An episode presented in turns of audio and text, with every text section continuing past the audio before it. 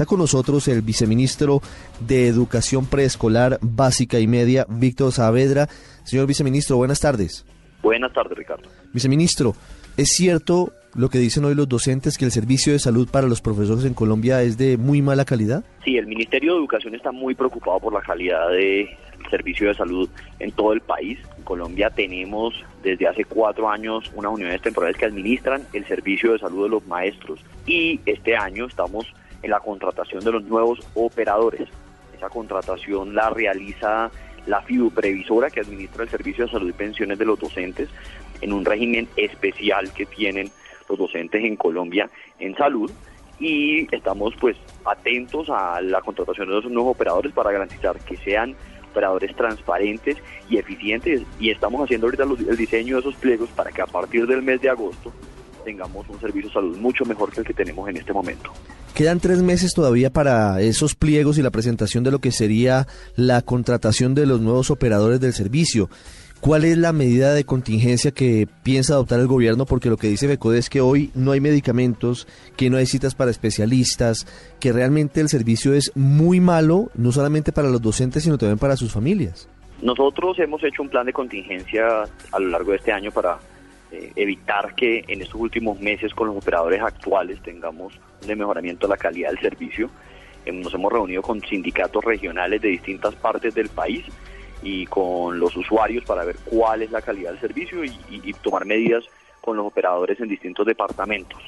Adicional a esto, en la fiduprevisora que administra el, como le decía, el servicio de salud, estamos reunidos con ellos acelerando los pagos a las unidades temporales para que se le pague de esta forma a los hospitales y mejore la prestación del servicio de salud. ¿Por qué los maestros tienen un régimen especial de salud, eh, señor viceministro? ¿Por qué no pueden escoger la EPS de su preferencia como ocurre con la mayoría de los colombianos?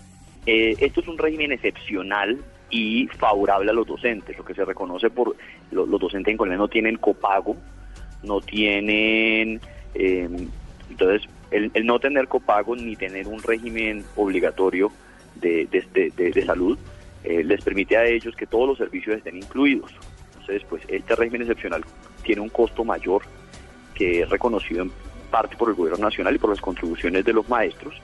La prima del seguro es casi el doble de lo que se le reconoce a un colombiano promedio en una EPS, por lo tanto los maestros no están interesados en afiliarse a las EPS, tienen un régimen más favorable y este ha sido pues el régimen legal que tienen desde 1989 y estamos en este momento pues buscando unos operadores que garanticen que con esos valores que se están pagando tengan un servicio de salud mucho mejor. Sí, en teoría es un servicio mejor, digamos, es un régimen que beneficiaría a los docentes, pero la verdad, eh, señor viceministro, es que hemos hecho recorridos por hospitales, por clínicas, y hoy la situación es muy grave y, no pareciera haber una solución distinta a planes de contingencia que no parecen muy específicos y pues lo más grave es que nos vemos abocados a un paro el próximo primero de junio. El paro es de 24 horas, es una manifestación que se va a hacer ese día sobre la calidad de la prestación del servicio. Los maestros hacen parte de la administración del fondo. Eh, nosotros tenemos asiento en la Junta de Administración, somos cinco miembros, dos de yo, el Gobierno Nacional, cabeza del Ministerio de Educación, tiene la presidencia de ese fondo, es uno de los cinco votos, los maestros tienen dos de los cinco votos en la administración de ese fondo. La solución a esto es la contratación de unos mejores operadores y ese es el énfasis que le estamos dando en este momento. Poder llegar con una mejor servicio de salud tiene que concentrarse en buscar unos operadores transparentes, eficientes y que respondan a un régimen de contratación nuevo. Estamos adelantando el proceso de contratación. Sí, discúlpeme, le insisto, señor viceministro, pero pues lo que pasa es que en tres meses pueden pasar muchas cosas y la gente, los maestros y sus familias, pues van a tener que esperar tres meses sin medicamentos y sin especialistas. No, en este momento hay eh, contratación con especialistas y, medicamentos. Eh, si hay incumplimiento de esto, nosotros estamos haciendo seguimiento a eso para que no suceda.